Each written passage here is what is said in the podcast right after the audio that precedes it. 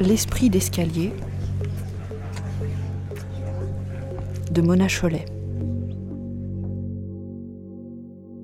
L'autre jour, avec mon copain, qui est aussi journaliste, on se demandait si parmi tous les articles qu'on a écrits depuis qu'on a commencé à travailler, il y a sept ans déjà, s'il y en avait qui nous donnaient des remords. Il y en avait quelques-uns. Pas beaucoup, heureusement, mais quelques-uns. On n'a pas eu besoin de réfléchir longtemps pour les trouver, parce que les articles qu'on regrette, ils ne sont jamais très loin dans notre esprit. On s'est rendu compte qu'en fait, on y repensait très souvent. Je ne dis pas que ça nous empêche de dormir la nuit, encore que ça peut arriver, mais on s'en souvient.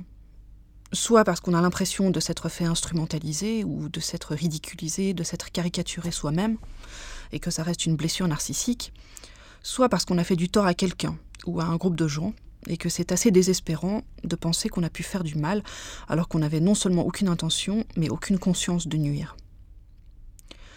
Quand j'ai commencé à écrire des choses qui étaient publiées dans le journal du lycée puis de la fac, je me rappelle que j'ai été traumatisée de découvrir le pouvoir que ça me donnait et la haine que ça pouvait m'attirer. Parce que quand vous écrivez des choses qui les blessent ou que vous donnez une image d'eux qui leur déplaît et qu'ils ont le sentiment que vous compromettez leur réputation, les gens vous haïssent. Il y a une violence de réaction qui est terrible et qui se comprend assez bien. Évidemment, certaines personnes sont plus chatouilleuses ou plus frileuses que d'autres, mais d'une manière générale, tout le monde aime bien garder autant que possible la maîtrise de son image y compris d'ailleurs les journalistes quand il leur arrive de se retrouver de l'autre côté de la barrière. Le problème, c'est qu'au début, quand on commence à publier, on n'est pas du tout préparé à exercer ce pouvoir. Moi, en tout cas, je ne l'étais pas. Je me suis lancée dans une inconscience totale. Je m'y suis cassé les dents et j'ai appris peu à peu à assumer mes responsabilités le moins mal possible. D'abord, j'ai compris que je devais remettre en cause ma vision des choses un peu plus que je ne le faisais au départ, tout vérifier plutôt deux fois qu'une, y compris des détails dont je n'envisageais même pas qu'ils puissent être faux. Même si de ce côté-là, on peut maîtriser les choses jusqu'à un certain point. On n'éliminera jamais complètement le risque de se tromper sur des points qui nous semblaient aller de soi. Et puis, j'ai cessé de m'affoler ou de sombrer dans la dépression chaque fois qu'une personne que j'ai interviewée conteste mon travail. Sauf si c'est très violent, évidemment. En fait, peu à peu, on comprend que, à moins qu'on ait fait soi-même des erreurs grossières, ou qu'on se retrouve confronté à une personnalité névrotique, les torts ne sont ni complètement de son côté, ni complètement du côté de l'interviewé.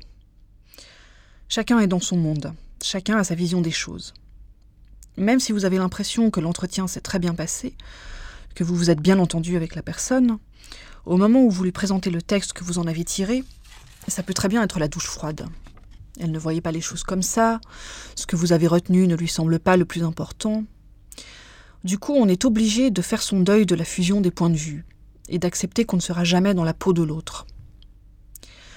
Je me demande même si les situations où la personne est ravie de l'article, où elle a l'impression que vous avez parfaitement cerné sa personnalité, ne reposent pas elles aussi sur des malentendus. Sauf que ce seraient des malentendus agréables. Parce que si vous arrivez à comprendre parfaitement les préoccupations de quelqu'un, c'est que quelque part vous avez les mêmes, qui ne sont pas tout à fait les mêmes puisque ce sont les vôtres, et que vous les plaquez sur son discours. Même si, à partir de là, comme elle vous a séduit, elle peut vous emmener ailleurs, vous faire découvrir des choses inattendues. C'est ça qui fait la beauté de la rencontre, heureusement. Ce qui est assez angoissant, c'est que je me rends compte qu'il y a toujours une part minimale d'enfermement mental dans ce métier. Pour espérer le faire bien, il faut avoir les défauts de ses qualités. Il faut avoir des obsessions. Il faut avoir une part d'autisme suffisante pour élaborer un univers personnel cohérent. Et le danger, c'est qu'un jour les défauts prennent le dessus sur les qualités et qu'on se mette à déconner, à ressasser, à être à côté de la plaque. J'aimerais bien qu'il existe un vaccin contre ce risque-là. Mais je crois bien que je vais devoir apprendre à vivre avec. Radio.com